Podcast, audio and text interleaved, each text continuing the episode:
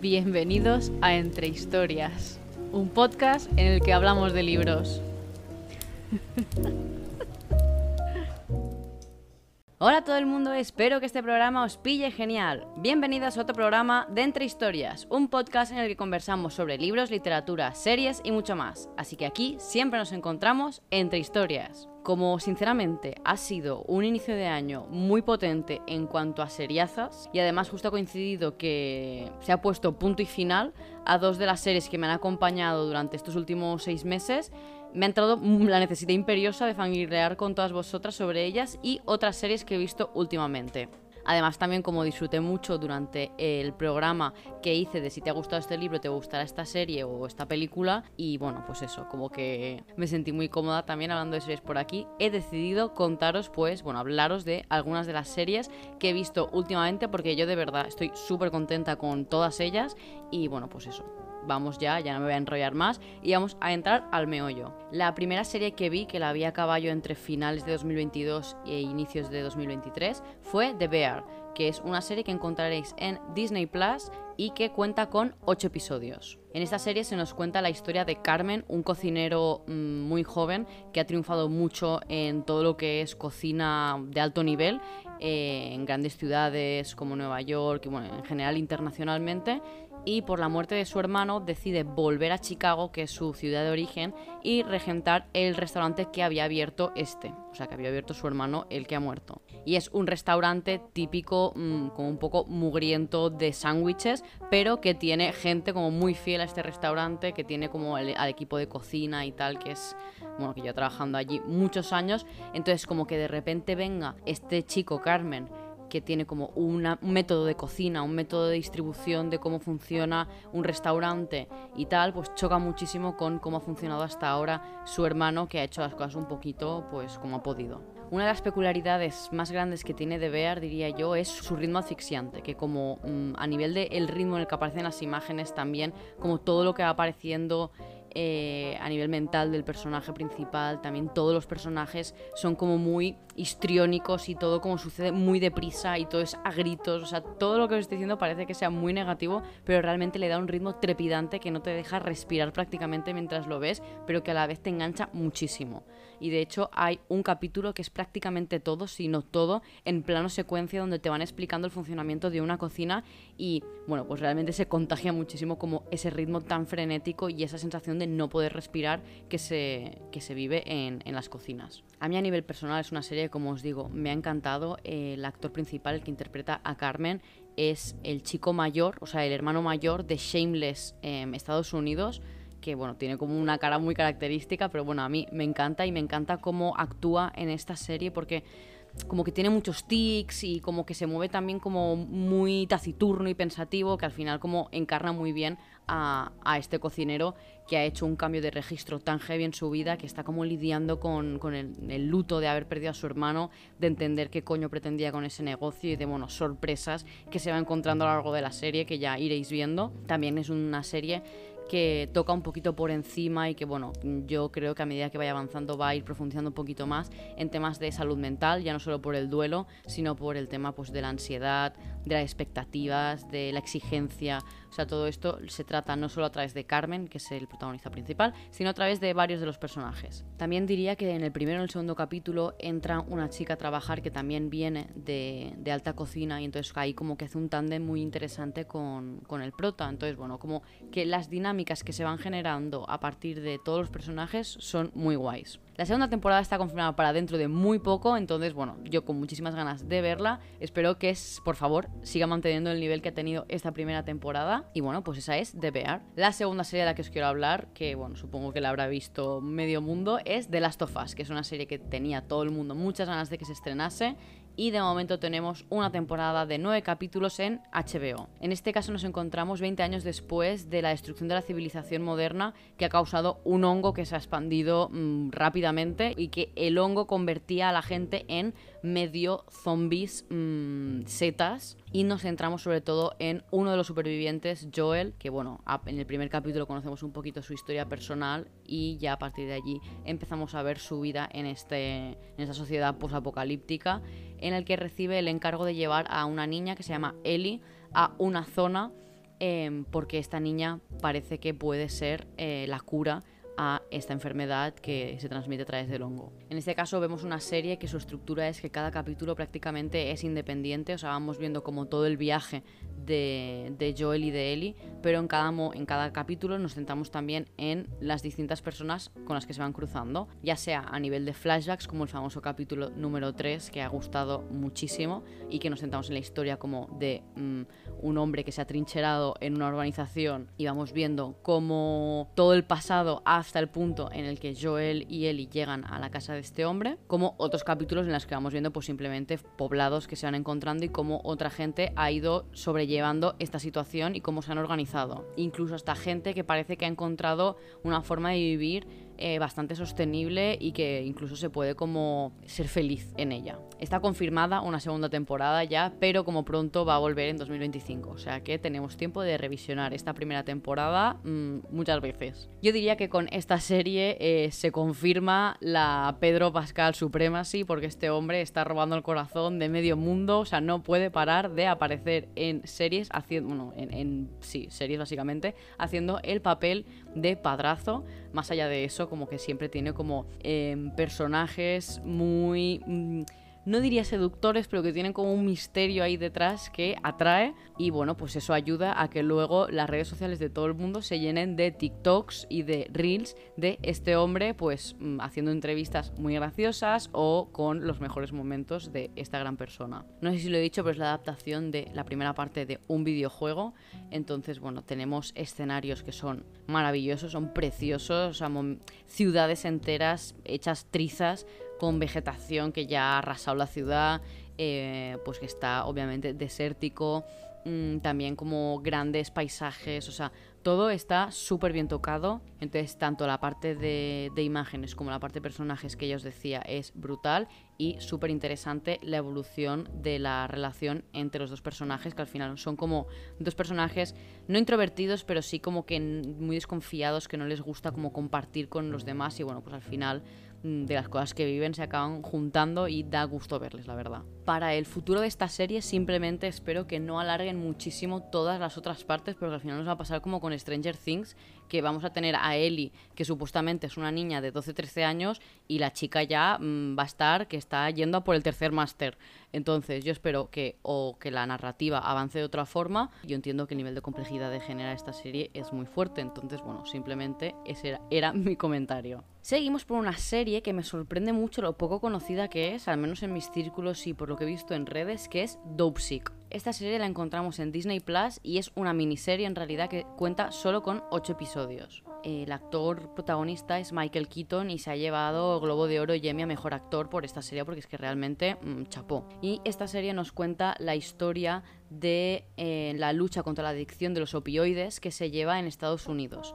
Entonces, como que hay un momento histórico en el que una farmacéutica muy grande, que se llama Purdue, lanza un opioide que, por lo que sea, consigue, bueno, la oxicodona, vaya, que consigue pasar todos los controles de la DA, que, bueno, es la organización que controla, digamos, qué fármacos se pueden vender con y sin receta, y entonces se vende como si fuese una aspirina, en plan, sin ningún tipo de, receta ni consulta médica. El médico te lo puede recetar tanto para un dolor de muelas como para una lesión muy dura de dolor. Entonces está como toda esa parte de la filosofía de luchar contra el dolor y tal, y toda la parte de, que, de la adicción que genera eh, un opioide. Entonces es muy interesante porque vemos como distintos colectivos, ¿vale? Vemos muy de cerca pues toda la familia de Purdue Pharma, vemos una comunidad minera que es donde uno de los sitios donde hay más foco de dolor porque el trabajo es muy físico, entonces como que la comunidad de vecinos suele tener muchos problemas de salud, em, de lesiones que provocan mucho dolor y Michael Keaton encarna el médico de esas poblaciones. poblaciones, bueno, de una de esas poblaciones. Entonces también vemos como el sector comercial de, esta farmacéutica, de cómo les van haciendo como las formaciones para que puedan vender a los médicos su producto y cómo poco a poco pues van aumentando las dosis, eh, se pasan los estudios un poquito por la patilla, bla bla bla. Y paralelamente vemos todo un proceso de juicio de un fiscal y, su ayudante de un lugar que empiezan a sospechar que está pasando algo porque hay mm, de repente hay en poblaciones que ven que hay niños muriéndose mm, sin ningún motivo aparente, entonces como van investigando un poquito qué está pasando allí y pues obviamente dan con que en esas poblaciones es donde se está empezando a vender eh, la oxicodona. Igual os lo he contado muy lioso, ¿vale? La serie también hace como muchos flashbacks y vas subiendo y bajando de los... O sea, vas avanzando y retrocediendo, que para mí esto es como igual la parte más negativa de esta serie porque te lías un poco, pero bueno, al final estás metido y lo sigues muy bien a nivel cronológico y bueno, obviamente, no sé si lo he dicho, está basado en hechos reales, o sea, es un problema real en, en Estados Unidos, que no sé si recordáis, por ejemplo, en House, House toma bicodina, que eso es un opioide, pero que es muy difícil conseguir la bicodina, pero en cambio la oxicodona, tú ibas a la farmacia y te la podías comprar. Entonces ya empieza ahí como a ver, pues eso, que es demasiado accesible para la gente,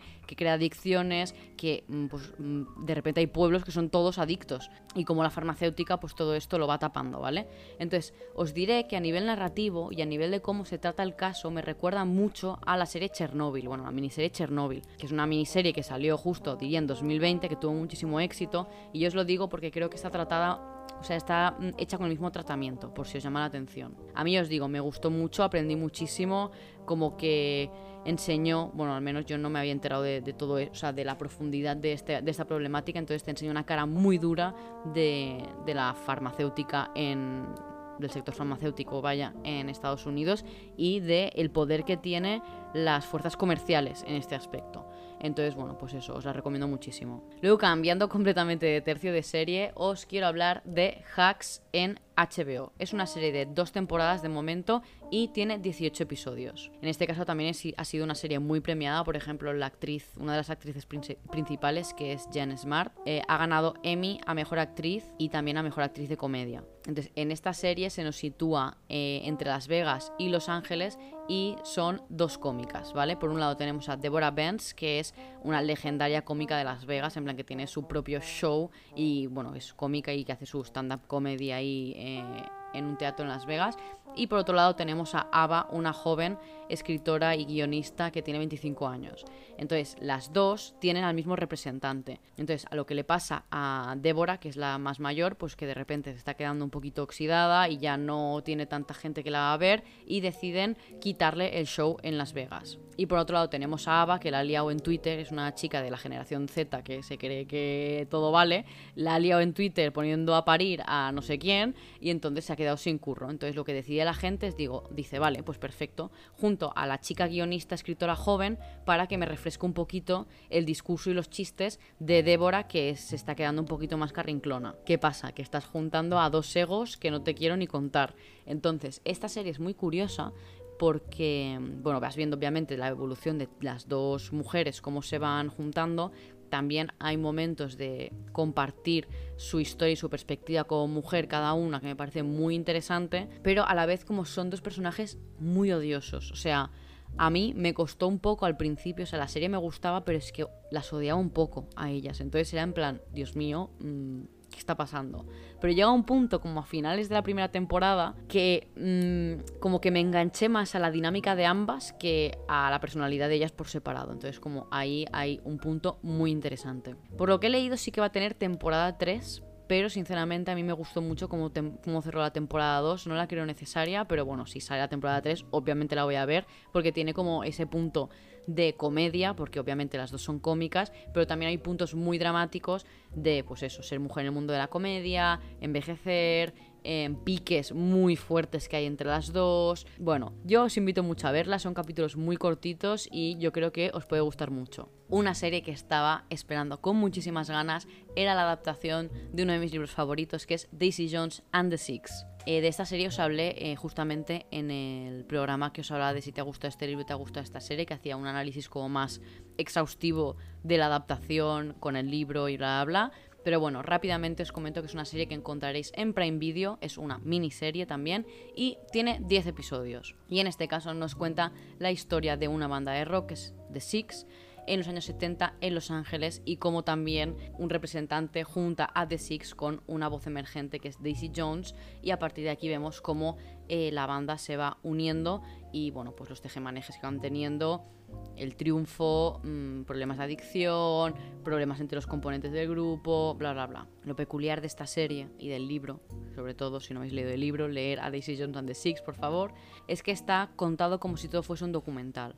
Entonces tú ves a la gente, mm, a todos los componentes del grupo y a gente como relevante para el grupo, haciendo como contestando preguntas y luego vas viendo como la parte del pasado, como pues las escenas que pertocan. Es una adaptación que me ha gustado mucho, estoy enamorada de la banda sonora, estoy enamorada del cast, o sea, me ha encantado la química que he visto entre todos los personajes, como todo el mundo, me parece que lo hace perfecto, eh, súper bien adaptada. Y yo creo que ya lo dije en su momento, pero ojalá un concierto del grupo ficticio que ha creado una escritora, porque yo estoy enamorada de ese álbum. Gracias. Una serie que lleva bastantes años que me va sonando y hasta este año no he decidido verla y madre mía, qué seriaza. O sea, de verdad estoy completamente enamorada de la serie, de la actriz, o sea, de, mm, me ha fascinado muchísimo. Yo estoy hablando de The Marvelous Miss Maisel, que es la maravillosa Mrs. Maisel, si no me equivoco se traduce así. También la encontraréis en Prime Video y cuenta de 5 temporadas y un total de 43 episodios. Esta es una de las series que os comentaba al principio que ha puesto punto y final eh, este año y yo sinceramente no lo supero porque de verdad que ha sido un no parar con esta serie. O sea, mm, cuando acabé la cuarta temporada, mm, nada, o sea, he tenido que esperar dos o tres meses. Pues yo esos dos o tres meses la he echado de menos tanto. O sea, es que no os lo podéis ni llegar a imaginar, ¿vale?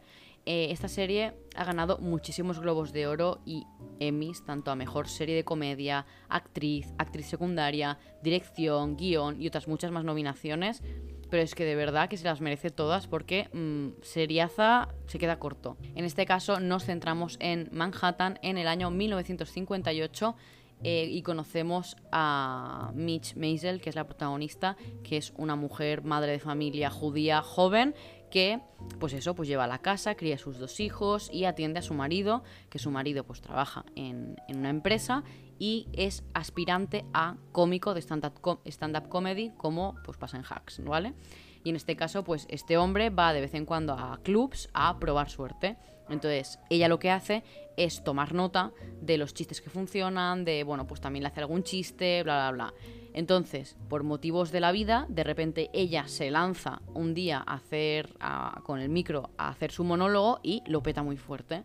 Entonces, a partir de ahí empieza su carrera como cómica en los 50, 60 y pues lo deja todo. Entonces cambia completamente su vida, pues pasa de ser la madre, mujer perfecta de casa a vivir de noche para poder ir de clubs a hacer sus actuaciones. Empieza también con una representante que nunca ha sido representante, pero que las dos juntas hacen una dupla mm, sensacional. Y entonces vemos un poquito cómo va avanzando toda su carrera y sobre todo los baches con los que se encuentra. Entonces, pues imaginaros si ahora mismo el tema de ser mujer y ser cómica, pues ya es algo que se van rompiendo barreras, obviamente, pero que es un tema, imaginaros en los 50 y los 60. Entonces, pues eso, vamos viendo pues los pequeños pasos que dan, también las tortas que le da la vida, eh, especial mención, por favor, a sus padres y a los padres de su, de su marido, porque es que, mm, de verdad, yo creo que no me he podido reír más con el que con el padre de, de ella, porque es, o sea,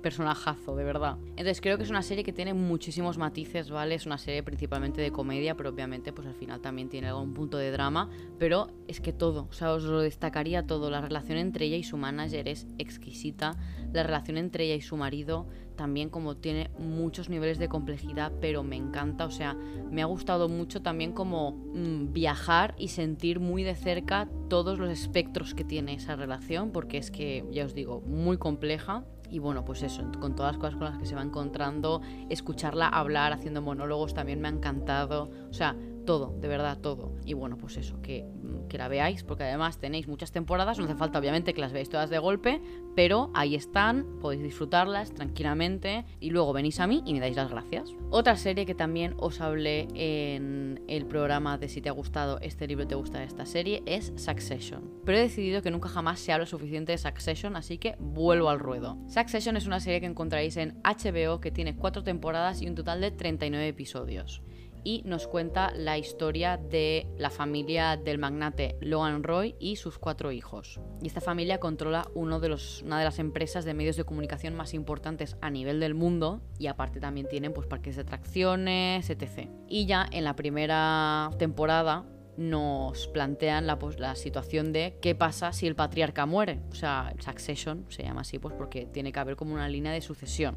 Entonces ya empiezan como los juegos sucios tanto de los hijos por conseguir el puesto del padre como del padre de cómo los manipula para que demuestren lo que valen para quedarse con la empresa y bueno, y también para hacer sus movidas. Entonces es una serie también súper interesante, los personajes son todo grises, o sea, muy fuerte grises, yo diría que negros incluso, en plan, que no, no hay personajes blancos, ¿vale? En esta serie. Y claro, también nos pone en una situación de un mundo que no estamos acostumbrados a ver, porque son altas esferas, em, empresas de medios, te das cuenta del poder y de realmente los hilos que pueden llegar a mover este tipo de gente. Es una serie que también igual cuesta un poco entrar porque hablan muy rápido, o sea, tienen conversaciones muy intensas de temas de negocios y al principio estás en plan, Mm, me estoy perdiendo algo, pero ya a la que entras es en plan, bueno, pues eso, que estás dentrísimo de la serie porque es una seriaza. O sea, yo os diría que es una de las mejores series que se han hecho en los últimos años. Y también como los matices de cada uno de los personajes, las evoluciones,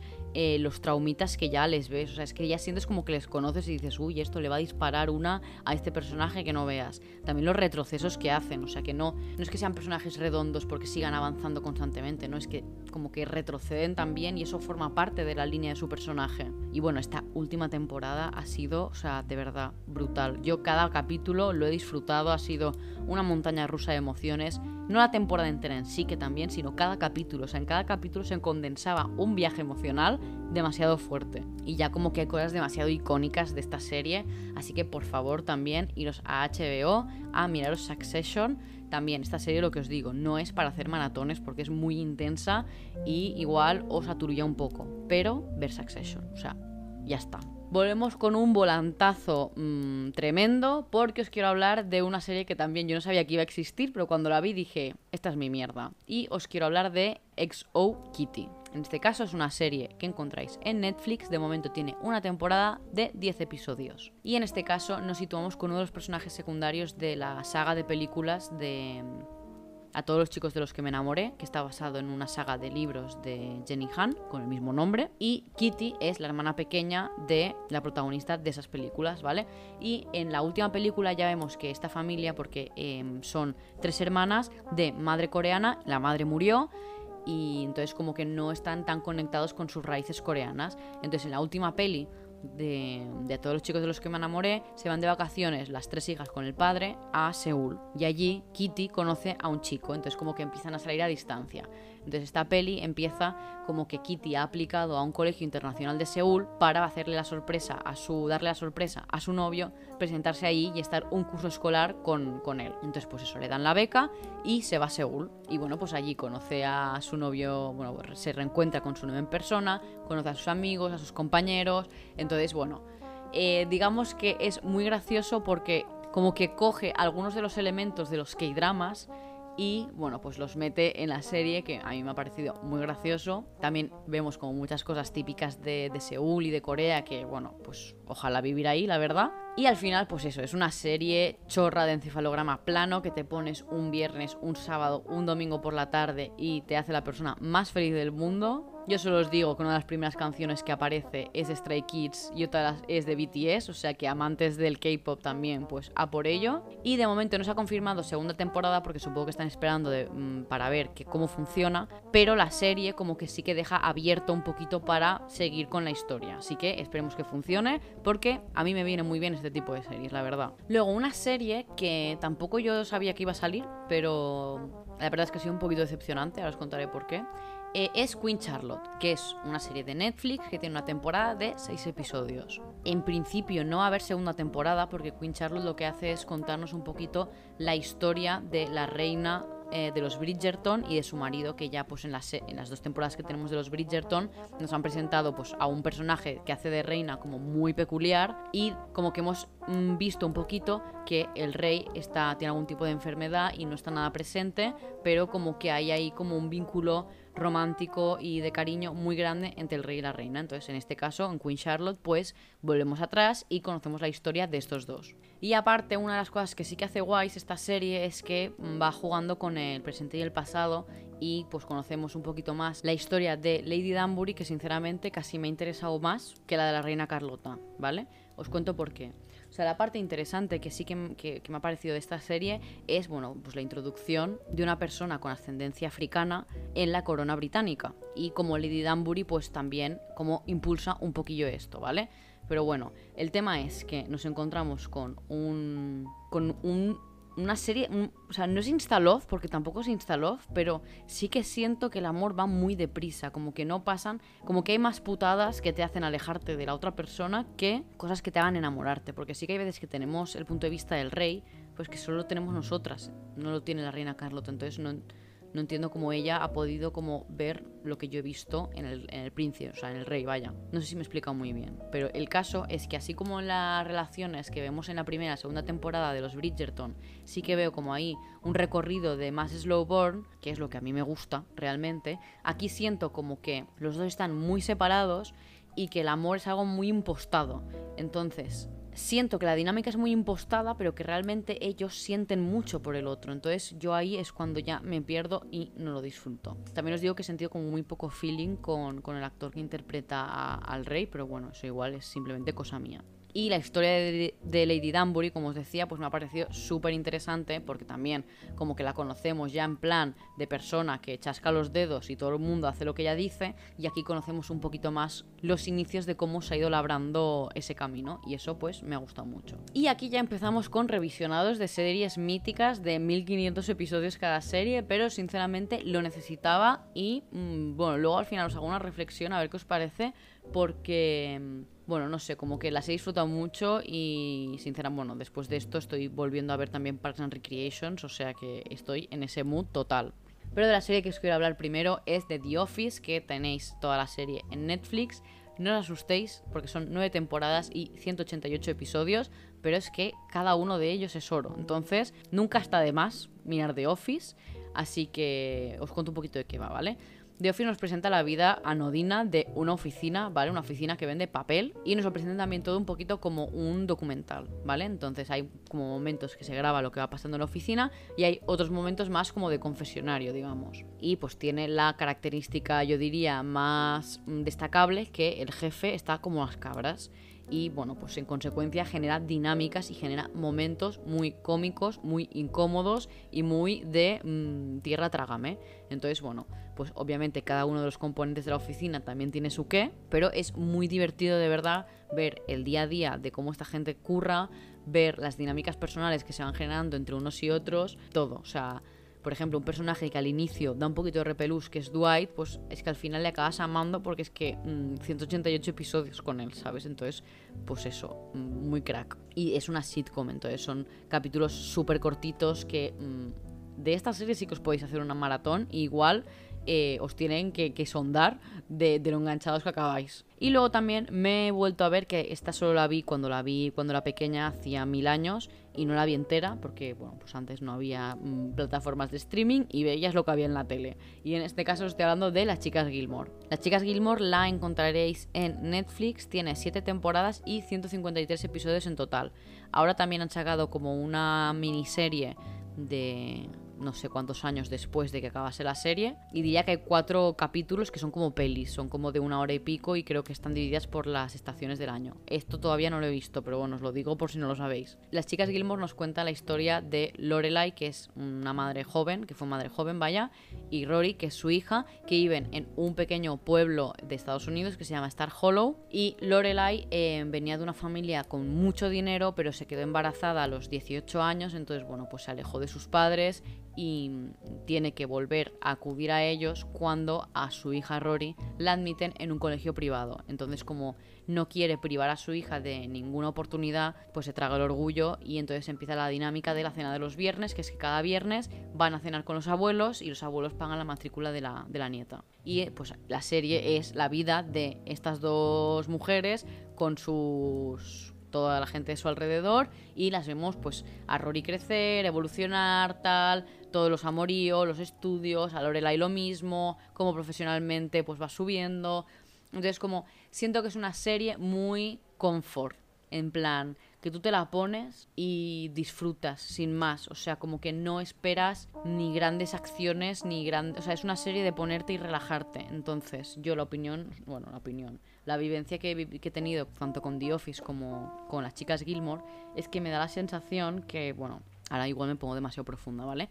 Pero con el acelero de esta sociedad de consumo en la que vivimos, como que también eh, están habiendo muchas series nuevas y bueno, pasa igual con el mundo editorial, ¿no? Como que de repente mm, han salido 80 libros nuevos y te los tienes que leer todos para poder comentarlos y bla, bla, bla. Entonces con las series siento que es muy fácil sentirte que te quedas fuera de una serie si no la ves y acabas viendo las series mm, como más populares, no forzados, porque yo todas las series que veo las veo porque me gustan y si no me gustan las abandono, ¿vale? Pero como que siento que no son 100% por disfrute. O sea que la intención de ver esa serie no es 100% genuina para descansar para disfrutar. En cambio, yo con The Office y con las chicas Gilmore no he tenido la sensación de tener la necesidad de hablarlo con nadie, ni de comentarlo con nadie, ni de estar atenta a si viene nueva temporada o no, porque obviamente ya se han acabado.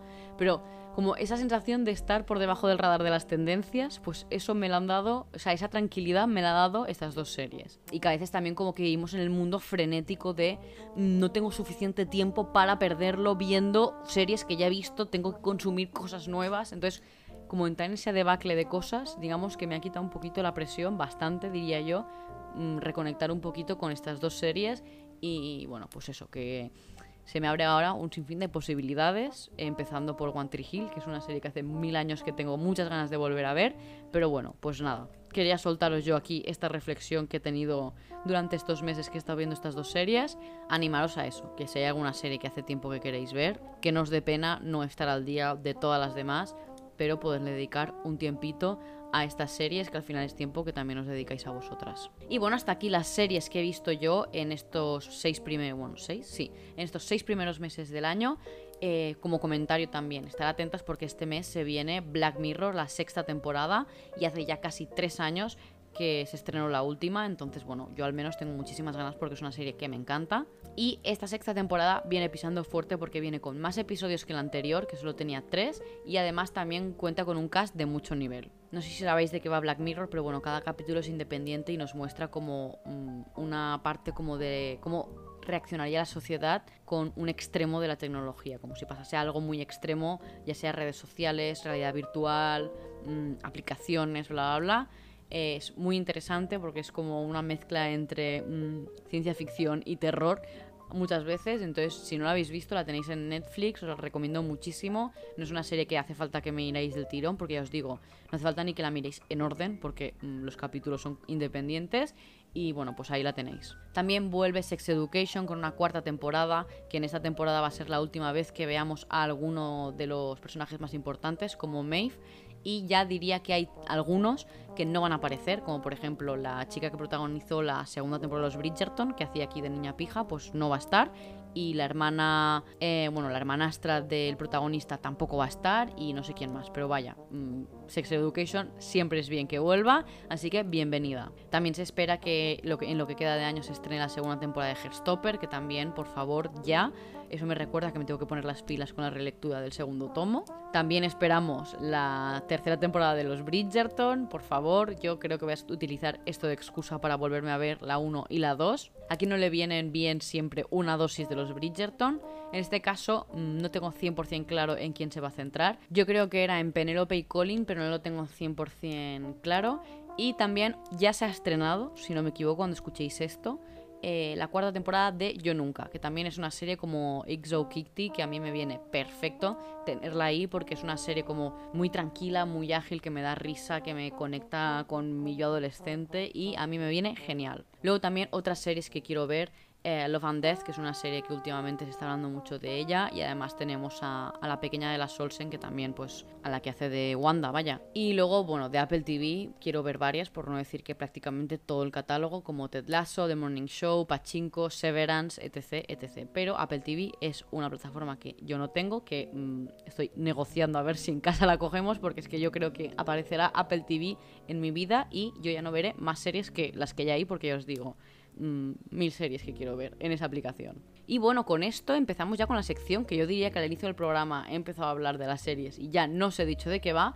Y es que últimamente estoy un poco, muy poco en el mood de leer sagas, la verdad. Porque ahora mismo siento como que requieren mucho compromiso y como a mí no me gusta leer sagas a la vez, pues pierdo un poquito el hilo y como que siento que requieren de mucha memoria por mí y ahora mismo pues no estoy ahí. Pero bueno, como dentro de poco voy a poner o voy a intentar poner punto y final a una de a una saga que sus primeros libros a mí me encantaron, pero bueno, que al final leer el tercero se me ha hecho un poquito bola porque como que sentía que no me acordaba suficiente, como que era muy gordo, como que no sé qué, y al final con la tontería han pasado igual tres años, yo diría que tengo este libro en casa. Pues eso, he decidido hablaros un poquito en la sección de hoy de alguna de las sagas que tengo a medias y que ya están todos sus libros publicados, por lo que no tengo ningún tipo de excusa para no sé, o sea, para no leerlas. Pero bueno, sinceramente, tengo que decir que tener sagas abiertas con los libros en casa me genera un poquito de terrores nocturnos. Mm, saber que están ahí como mirándome en plan, ¿por qué no me estás leyendo si ya estoy aquí? Sí, ya lo sé, tengo problemas, no, no pretendo yo ocultarlo a estas alturas de la película. Vale, empezamos por la saga que os digo que dentro de poco voy a leerla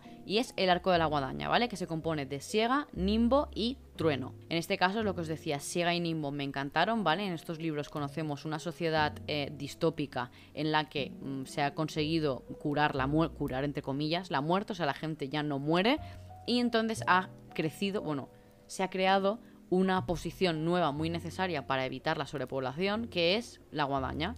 Y esta persona lo que hace es genera su criterio, que cada uno pues cada persona, vaya, que ejerce de guadaña, se genera criterios distintos, ya puede ser aleatorio, ya puede ser a dedo, ya puede ser lo que sea, que tiene que matar gente. Y entonces pues conocemos eh, el proceso en el que un maestro de la guadaña coge a dos aprendices y les enseña el oficio. Entonces, bueno, pues a partir de ahí, toda la locura. También deciros que hay una inteligencia artificial como con mucho poder, que es Nimbo, que lo conocemos más en la segunda parte, y yo en Trueno no sé qué me voy a encontrar, porque yo recuerdo que Nimbo acababa de una forma muy épica y muy catastrófica, y pues eso, pues a ver si mi memoria no me falla cuando, cuando lo vaya a leer. Luego también otra saga que también os he hablado por aquí y que me he leído el primero, tengo el segundo, me falta el tercero, pero ya está publicado, que es The Inheritance Game, que de esta saga no os voy a hablar mucho porque os he hablado de en varios episodios de este podcast, pero es eso, tengo muchísimas ganas de leerlo, pero es el típico libro que siempre me pasan otros libros por delante. Entonces, bueno, yo espero a ver si este año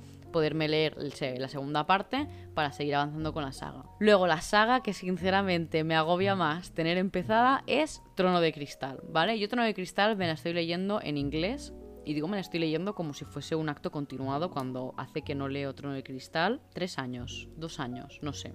El caso, Yo de Trono de Cristal es una saga de siete libros, ¿vale? Y siete libros que tienen cada uno pues casi mil páginas. Entonces, bueno, pues Sara J. más se me tranquiliza, por favor. Yo me he leído cuatro de esos libros, ¿vale? Entonces, yo quería hacer el reto de leer el quinto y el sexto juntos, porque se pueden leer juntos. Ya me tengo todos los marcapáginas puestos, tengo la guía y tal. El tema es que de repente leerme dos libros tan tochos a la vez se me hace muy bola. Y sé que los quiero leer así porque sé que el quinto acaba de una forma que entonces no te vas a querer leer el sexto. Entonces, yo siempre digo, pues espérate invierno, que así no sales de casa, tal, bla, bla, bla, bla, bla. Bueno, pues con la excusa han pasado dos o tres inviernos y yo sigo aquí sin leerlos. Realmente tengo muchas ganas de hacer el experimento, pero es eso, como que de repente siento que me apetece leer otras cosas. Así que de momento voy a respetar mi voluntad y luego pues ya veremos qué, pasa con, la vida. Otra saga que el primero me flipó a unos niveles mm, estratosféricos, que tengo los tres libros en casa y, diría, el segundo lo tengo a medias. O sea, no sé si llegué a la mitad, pero leí bastante.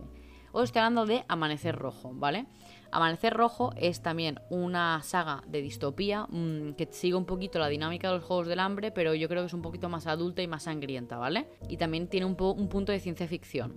También hay distritos, hay como un rollo de los Juegos del Hambre, pero que se hace solo con las élites para entrar como en una sociedad muy exclusiva y hay como una de las personas de los estratos de la sociedad más bajo que para vengarse pues se modifica físicamente para entrar ahí, bueno, mil movidas. El caso es que a mí el primer libro me mm, flipó a otros niveles, pero el segundo lo cogí en un momento que yo no debía estar muy allá y me lo empecé a leer, pero lo dejé y luego lo seguí, y luego me fui de viaje y luego ya se me olvidó, total, drama, drama grande, porque yo estaba a super in con esa saga y ahí está. Pero bueno, la quiero retomar porque es una saga que me gusta mucho, pero de momento no tengo fecha. Luego otra saga que también me he leído el primero, tengo el segundo en Kindle y el tercero pues he decidido no hacer el ridículo y no me lo compro todavía, es A Deadly Education de Naomi Novik, que en este caso me gustó mucho porque nos presenta una historia de magia donde no hay profesores porque eh, la escuela en sí te puede matar. Entonces como que digamos que la única forma que tienes de salir de ahí es estudiar,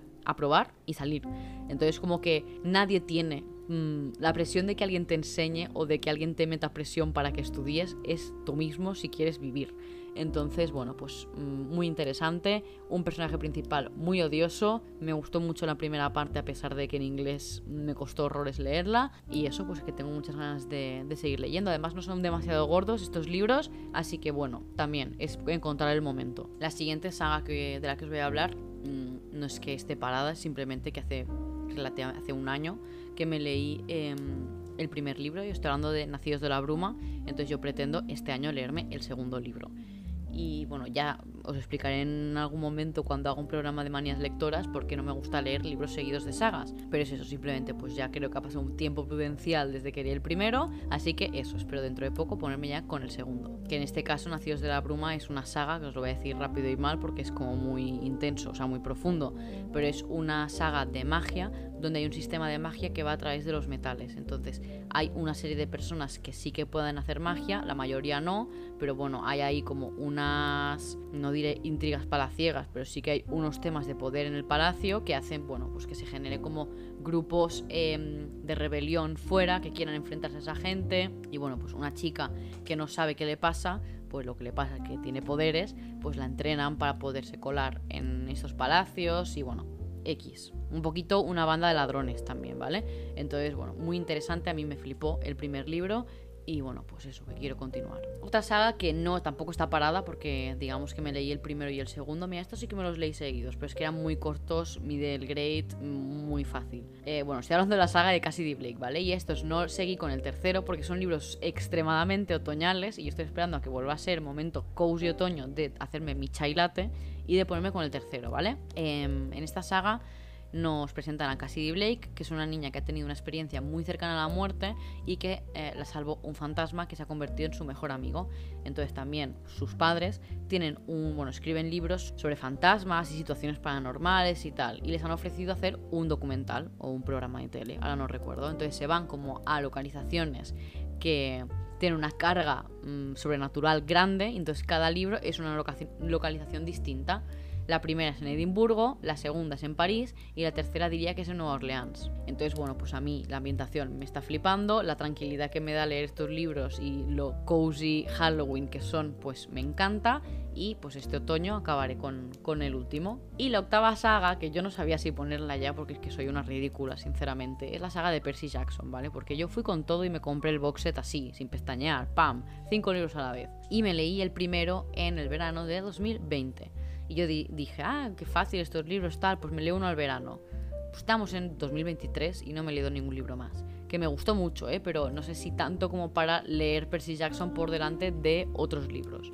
El caso es que ahí está mi box set, que en algún momento pues igual me lo cojo o igual no, pero bueno, pues ahí lo tengo. Que Percy Jackson nos cuenta la historia de un niño que eh, descubre que es el hijo de un dios. Entonces pues le llevan a un campamento donde pues están otros hijos de dioses y pues pasan cosas con los dioses y con los enfrentamientos y con el poder y con tal. Que muy guay y muy cookie porque también me recuerda mucho, me da vibes a, Harry Potter, no por la magia, sino pues por el grupo de los amigos, por la escuela de, de magia, bueno, de magia, como de los poderes y tal, pero bueno, pues eso, que no estaba yo en el momento de, de engancharme a eso. Y bueno, tengo que admitiros que creía que saldrían muchas más, la verdad, pero por lo visto en los últimos años no he empezado muchas sagas de las miles y miles que se van publicando, que ya lo sabéis, que cada, cada mes salen 50 mm, primeras partes de saga. Y pero bueno, eso supongo, no haberlas empezado, supongo que ayuda a no tener ahora mil sagas empezadas, porque ya os digo que tuve un año, unos años, que empezar sagas era mi vicio. Que luego aparte tengo otras sagas que las he empezado y las tengo empezadas, pero todavía no han,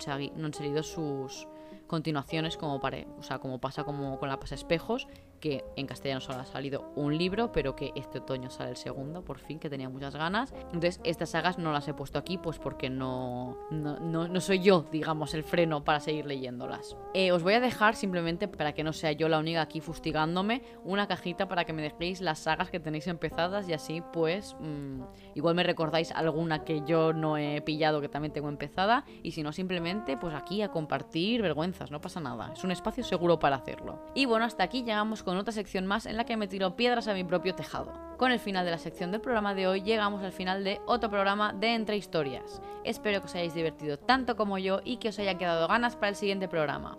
Como sabéis, estad atentas a mi Instagram para enteraros de todo lo que pueda venir en los siguientes episodios. Me ayudas muchísimo puntuando el programa en la plataforma en la que estéis y dándole a seguir. También podéis apoyar mi trabajo creando contenido tanto aquí en el podcast como en mi Instagram, invitándome a un café simbólico en el link que os dejaré en la descripción del programa. Muchas gracias a Noé, Marina y Ángel por vuestros cafés de este mes. Vuestro apoyo significa muchísimo para mí. Y tú, sí tú, la que está deseando irse de vacaciones. Espero que hayas disfrutado mucho del programa.